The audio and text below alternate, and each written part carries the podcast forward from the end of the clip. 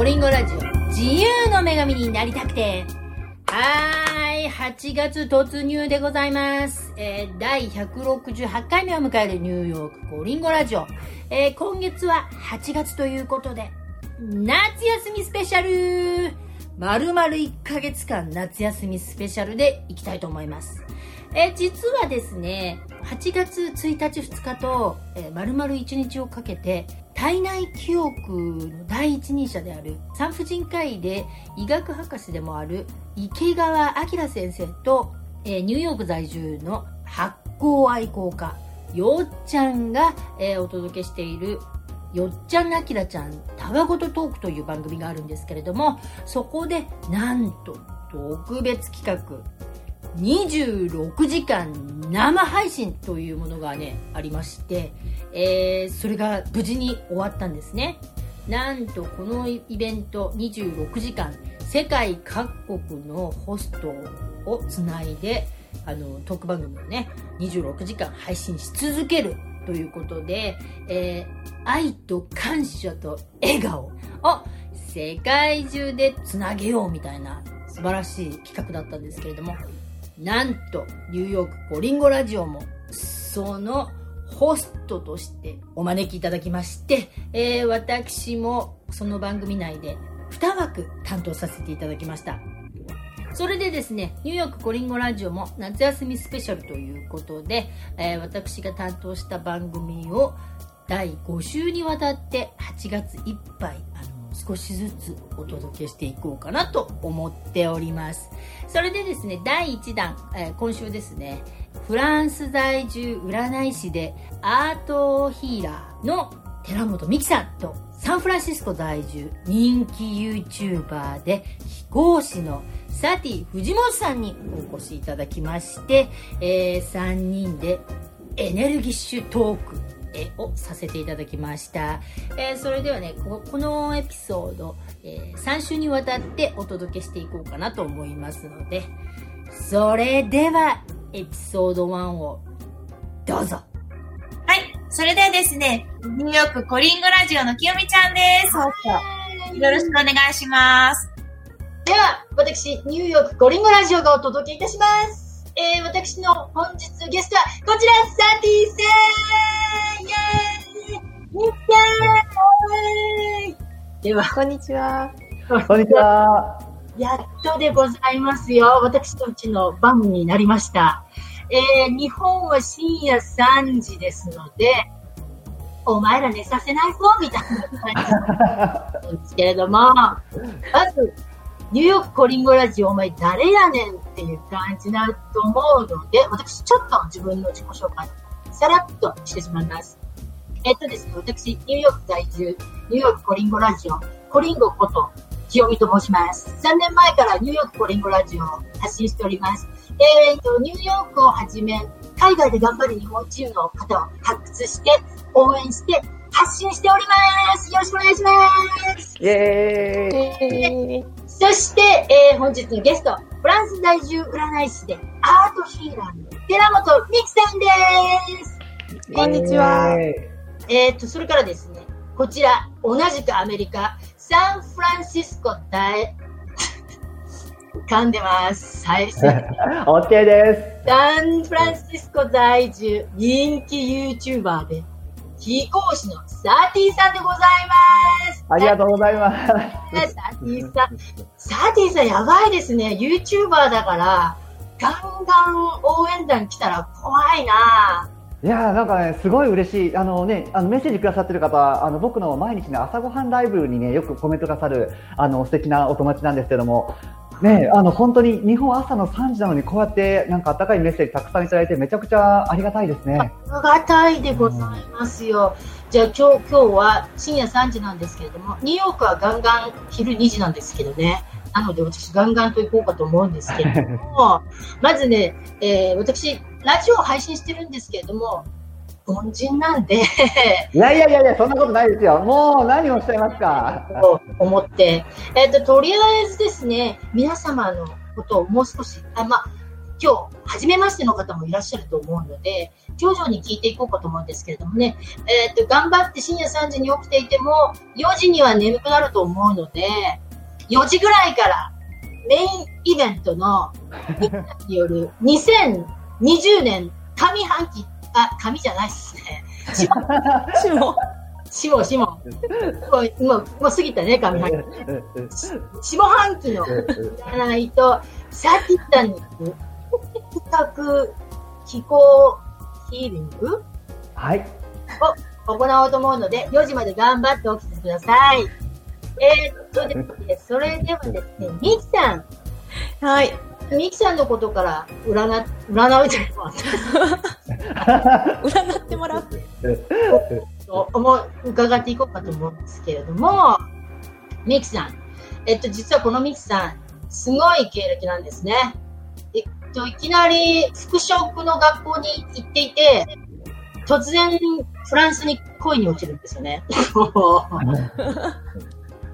で、なぜか、あの、調理人になって、寿司職人として、フランスに乗り込んでくるんですよね。で、寿司職人から占い師。どういうことやねんっていう感じなんですけど。そうですね。そうですよね。まあ、あの料理人としてその就職してでこうやってきたんですけど日本での日本でもやっててでそうね日本でそのあの料理長が辞めたことによってお寿司を学んでもらわないと困るんだけどって言われてあお寿司興味ないなと思ったんですけど、まあ仕方がないですよね。もう雇われてるのでじゃあ分かりましたって言ってもう休み返上でもう毎週毎週寿司を勉強してそしたらあ寿司だってなって。もうそう寿司だってなって私もう寿司で一本でやっていってでそれから40歳でお店を持つっていう、まあ、夢ができたんですねうん。でそれによってあもうフランスはやめようもうフランスに行かなくていいやって思ってうん。行ってたんですけどある日にこう帰ってたんですよあの原付っていうんですかバイクで帰ってたらもう涙が急激に出てきてもう号泣でもう止めないと原付ですごい速く走走ってたから、こう空気で涙。いやそっちいやいやいそっちで凡人だから、そういうの。そういう急な涙とか。急な涙あはい。そうそうで自分でも何か分かってなくてで泣いてるうちに本当にこう魂の声ってあるんだなと思ったんですけど来たそうスピリチュアル来たフランスに行きたいっていうかフランスに帰るみたいなフランスに帰る？行ってないんですよね。なんかそんなあ一回19歳の時に行ってるのでそのここで恋にしたんですよね。はい、でやっぱりフランスに、まあ、行きたいというか帰りたいみたいなそんな気持ちになってでそこでちょっともうそこのお店の人にはあの申し訳ないんですけどって言ってもう一回試したいですってフランスで1年間でもいいのでちょっと行かせてくださいって言ってやめてであのいろいろやっていくうちにそのワーキングホリデービザっていうのがあるんですよねフランスは。わあ、ほはいはいはい。はい、でそのワーホリのビザにあの、まあ、申請したんですけど落ちましてあ、そう厳しいのよ。そうもうフランス厳しい。こんなに情熱があるのになぜだっていうことで、ちょっとね、翌年はめちゃくちゃ、こう、フランスについて勉強しようと思って、で、インターネットでこういろんな情報をあの見てたら、ポンって、寿司職人キューボって書いてたんですよ。おあ私って思って、でもうダメ元ですよね。まだその1年2年ぐらいしかそのお寿司もやってませんので、でもダメ元で送ったら、あの、トントントントンと2週間後ぐらいで、じゃああなたでってなったので、うんで、料理やってたんですけど、やっぱりいろんなその人間関係、やっぱりこう、頑張ってる人たちっていうのと、こう、なんていうのかな、料理人っていうのも結構ハードですので、こう、戦場みたいなところがあって、結構、あの、きつかったんですよ。その上司からこう、嫉妬とか、その、フライパンが飛んできたりとか、いろんなことがあって、そう。で、なんかそんな中で、ふってね、料理もしたくないってなったんですよ。もう、まあ、またそれも魂の声なのかわかんないですけども、いいってなって、で、そこから、あれ、じゃあ私何もないじゃないってなったんですよね。なんか、ね今まで料理でそう。そう。だからフランスに住みたい。フランスに住めたって。で、料理人になって、で、永住ビザ、ね、半永住ビザ取れた。うん全部夢叶った。でもも、う、かなったかなった。そう、全部叶った。でも、今何もないってなったんですよ。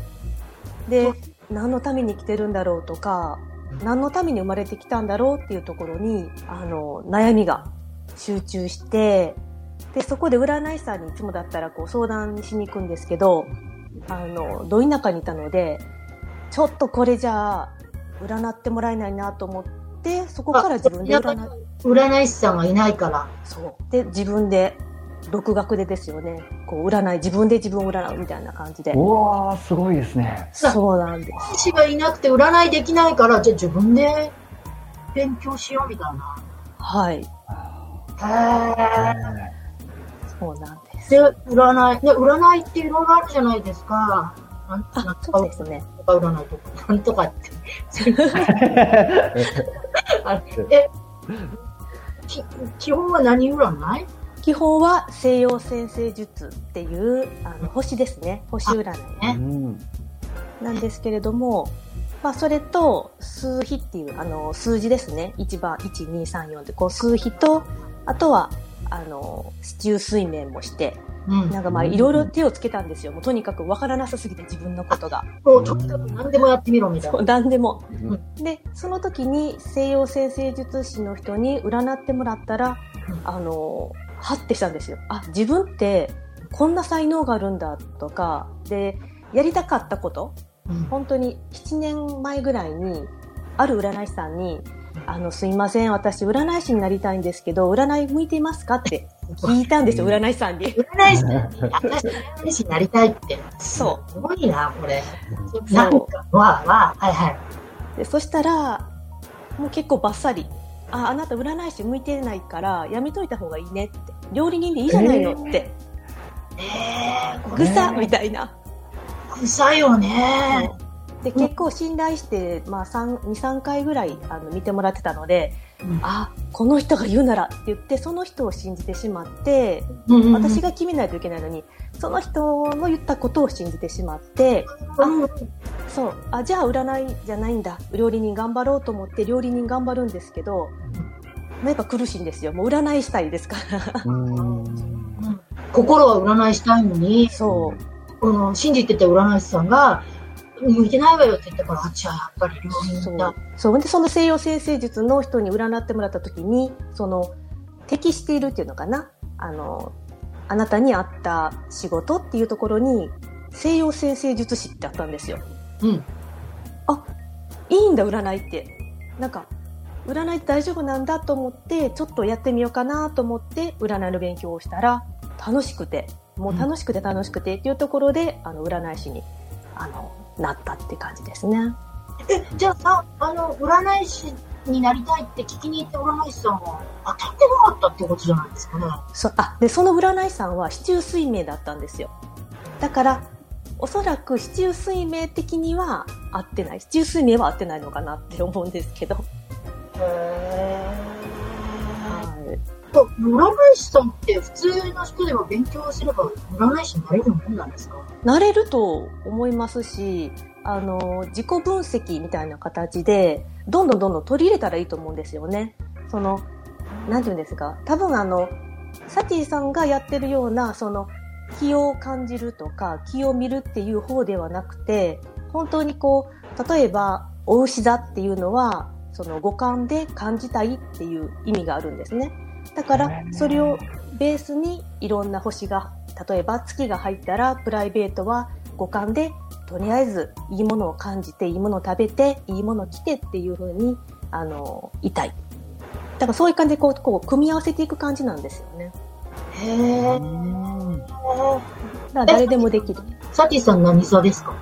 僕はね、サソリ座なんですよ。サソリ、サソリ座のゲイなんです。サソリ座のゲイなんだ。強そう ちょっと、低いとさっきからサソリ座のゲイなんです。さすがやわ。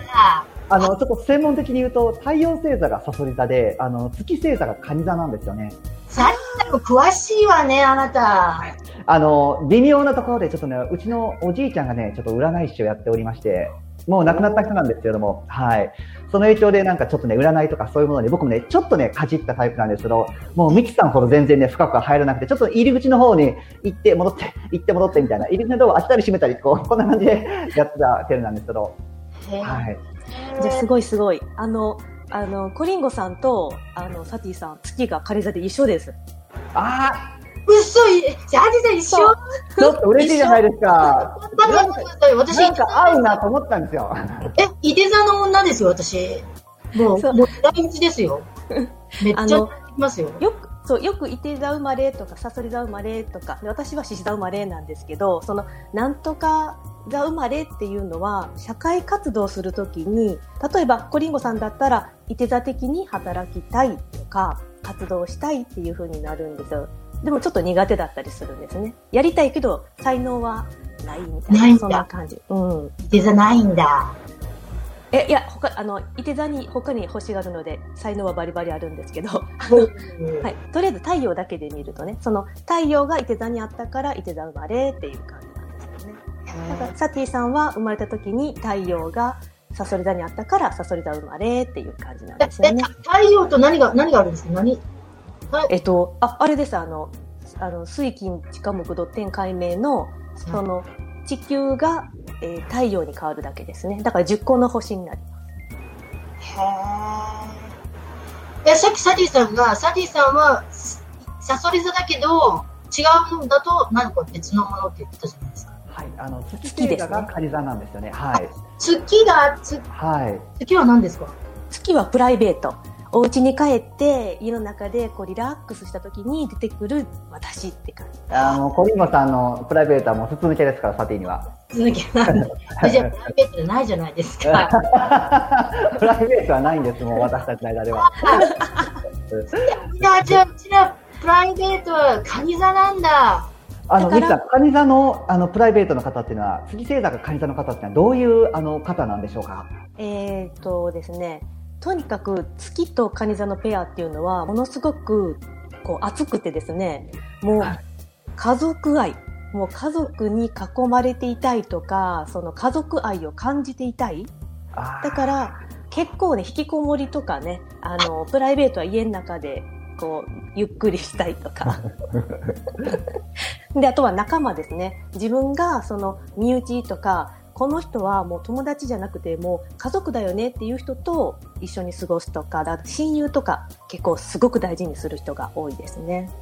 あーもうバレバレですね、ミキさんにね。あのサティの今さテ、テーマでバレてます、もテーマで。う。テーマで来てます、もう。はい、はい、バレてます。もうトリさんも当たってるじゃないですか、バッチリ。当てるか、当てるね、ね、ね。おー、あえじゃあ、本当に勉強にすれば、一般人も占い師になれるんだ。え、じゃあ、サケさんも占い師になっちゃえるんだ。だって、占い師顔してますもん。サケさん。占い師顔？顔ですか？してるあしてる。僕も僕もそんな顔かなと思ってたんですよね。ちょっと、占い師顔してるしてる。じゃあ、見ちゃうぞ、コリンゴさん。あ見見れそミキさんも見ちゃいますよ。うんだ。ドキドキ。ああ。はい。そういう感じで、じゃあ、ミキさんはいきなり料理人からガラッと占い師になったわけですね。そうですね。はい。占い師になったんですけど、これまた新しい、えもうなんかいつもいつもなんか新しいことやってますよね。そう、ちょっと探求心が強すぎて、あの、常に勉強が、あの、してます。で、こう自分の中で、その占いをやってきた中で、満たされない感っていうんですかね。何か、その、生まれてきた目的を知って、魂の進む道も言葉では出てきてるんですよね。だけれど、でもなーとか、その心がとても強くないというか弱くなってる状態。で、これはちょっとブレすぎだなと思って心を鍛えたい。心を満たしたいっていうところから心理学と脳科学を少し勉強したんですね。ででその中でその心理学で人間関係でとにかく悩みができやすいんですよね人っていうのは。じゃあ私の中で人間関係しんどいところあるかなとか、その、いろいろ見ていったら、まあ、あったんですね。別に、あなんていうのかな、悪くはないけど、我慢している自分っていうのがめちゃくちゃいたんですよ。で、うんそれは、相手が私にしてほしいことうん。を私が、こう、具現化するっていうのかな。願いを叶えてあげてるから、相手は気持ちいいんですよね。おそりゃそうですよね。願い叶えていただいたら嬉しいわ。そう。だ例えば、みきちゃん、あの、どこどこのレストラン一緒に行こうって。それは、その人の願いで、私は別に行きたくないっていう時もあるんですよ。わかりやすいね。あ、いるよね。うん。でも、あ、この人喜ぶんだって思うと、いいよとか言って、行きたくないじゃあ、そう、んだ。ね。そういうだからそういう、日本人はそういう人多いですよね。多いと思いますね。あの、自分我慢して誰かに言われたら、うのうと言えない日本人よね。そうなんです。で、それで、ちょっとこんがらがってきたので、うんまあ、心理学を勉強していくうちに、一つね、すごく、あーってなったのが、こう、I am OK。で、You are OK。今だったらこの3人はきっと、私大丈夫。で、あなたたちも大丈夫だよねって言って、その、いい感じで楽しんでると思うんですけど、I'm OK, you are OK みんなで OK で。ウィンウィンで行こうみたいな感じなんですけど、例えば、相手側が、あの、私はね、OK だけど、ミキは OK じゃないよねっていう感じでやってくる人がね、たまにいたんですよ。そうすると、あ、じゃあ私ダメなんだっていうふりをしてしまうんですよ。こう、投影されてるので。おじゃあ、じゃあマウントってくる感じなんですね。あ、あそうですね。若干マウントとかありますね。わあ、うん、なので、あ、そっかそっか。あ、じゃあ私ダメなんだって言って自己卑下をしだすようになったんですよ。そういう人たちといる時だけ。うんでも、家に帰ったら元に戻るんだけれども、あまりにも、その、マウント取ってくる人との出会いが多すぎて、もう、あ、私ダメなんだ。私って全然生きてないって、また、こう、うつ、うつではないんですけど、なんか人に会いたくないってなってしまって、で、ちょっとこれは何か違うと思った時に、アートヒーリングにあったんですね。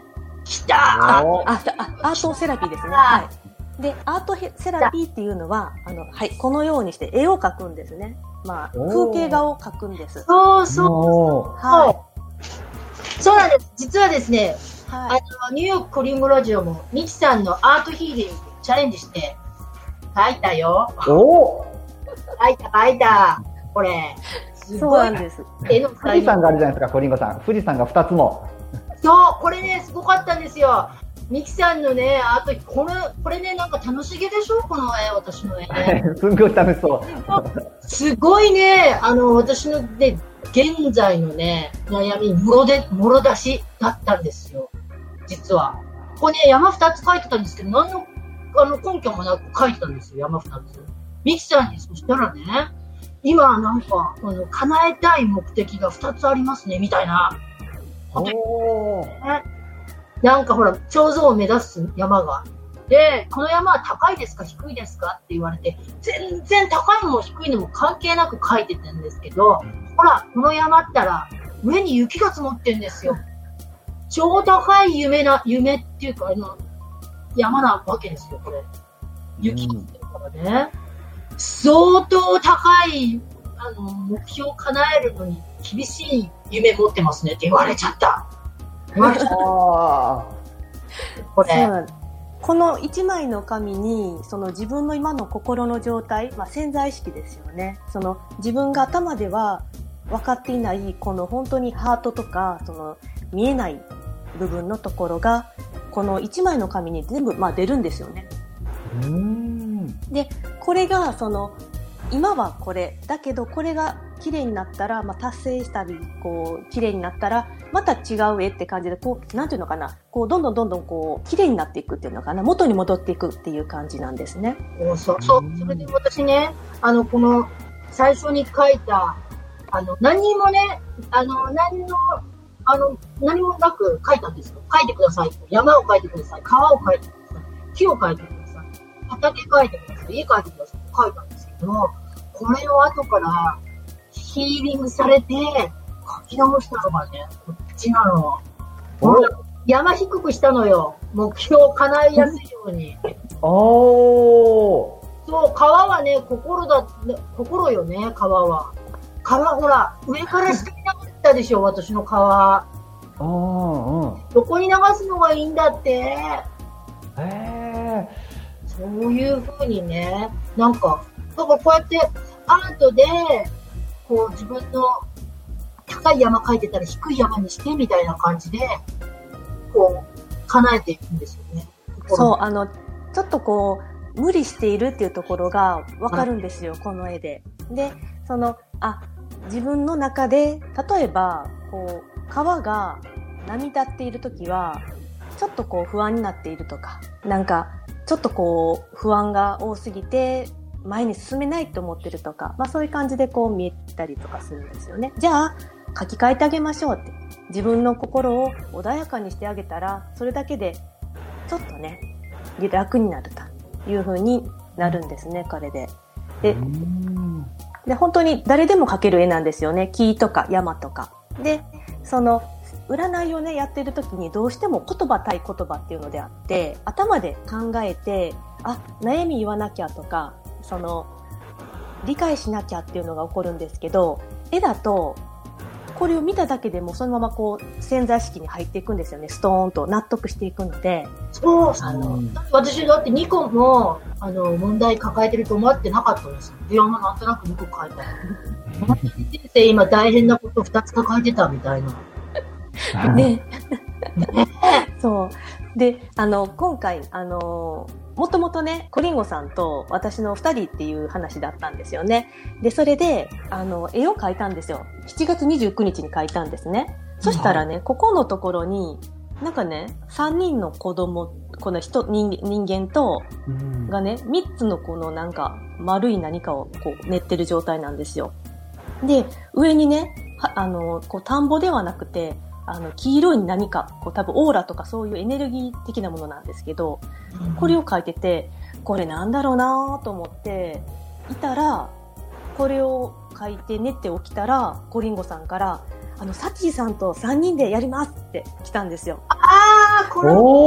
そう。で、きっとね、あ、気候のヒーリングとかすんのかなって思ったら、ね、されるって言言ってたあ、ので、あ、3人の人私たちやん。そうなんですよ。すめっちゃ面白くないですか？そう。何そのおはぎみたいな黒いのは？。多分これはね、食べ物に行くんですね、栗山さん。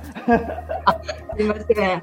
多分、なんか、お多分それぞれの才能だと思うんですよね。才能を持ち寄って。野菜のおはぎって言っちゃった。いや、美味しい、美味しい。まあ、美味しい才能でいいかな。へえ。すごいですね、これは。はい。はい。だから、よくあの、引き寄せの法則とかで、その願いが叶う、叶わないとかありますけど、結構これを整えることによって、あの、心とか潜在意識が、まあ、リラックスするので、ね、うんサチジさんも、あの、リラックスされるとね、あの、どこ、どれぐらい、こう、潜在意識が、こう、強くなってパワーアップするかっていうのをね、これ今後、この後お話しされると思うんですけれども、その楽しみだリ。ラックスするツールとして使えると思います。そう、なんか、絵なんて描いたことないから描けないかなと思ったんですけど、久々にね、あ、おはぎの才能、出さないでください。出さないでください。おはぎだけど、まあまあまあ、そう。あの、意外に絵を描く、絵の才能はないって分かってたんですけど、あの、クレヨンとかね、絵の具とか、ほんと小学校ぶりに使ったんですけど、結構楽しかったですよ。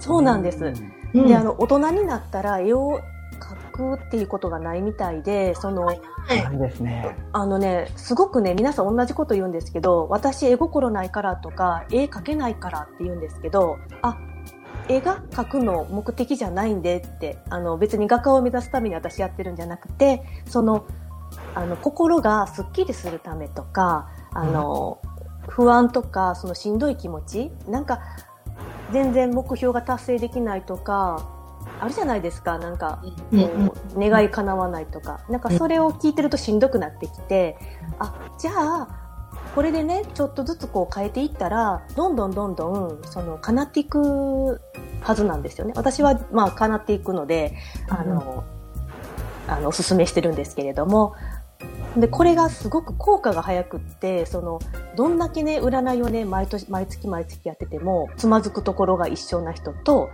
この絵を描いただけで、本当にもう10日以内ぐらいにスッキリしましたとか、なんか、はっきりと願いが叶ったっていう人もいるので、うんうんまあそういう感じで、あの、使ってもらっています。はい。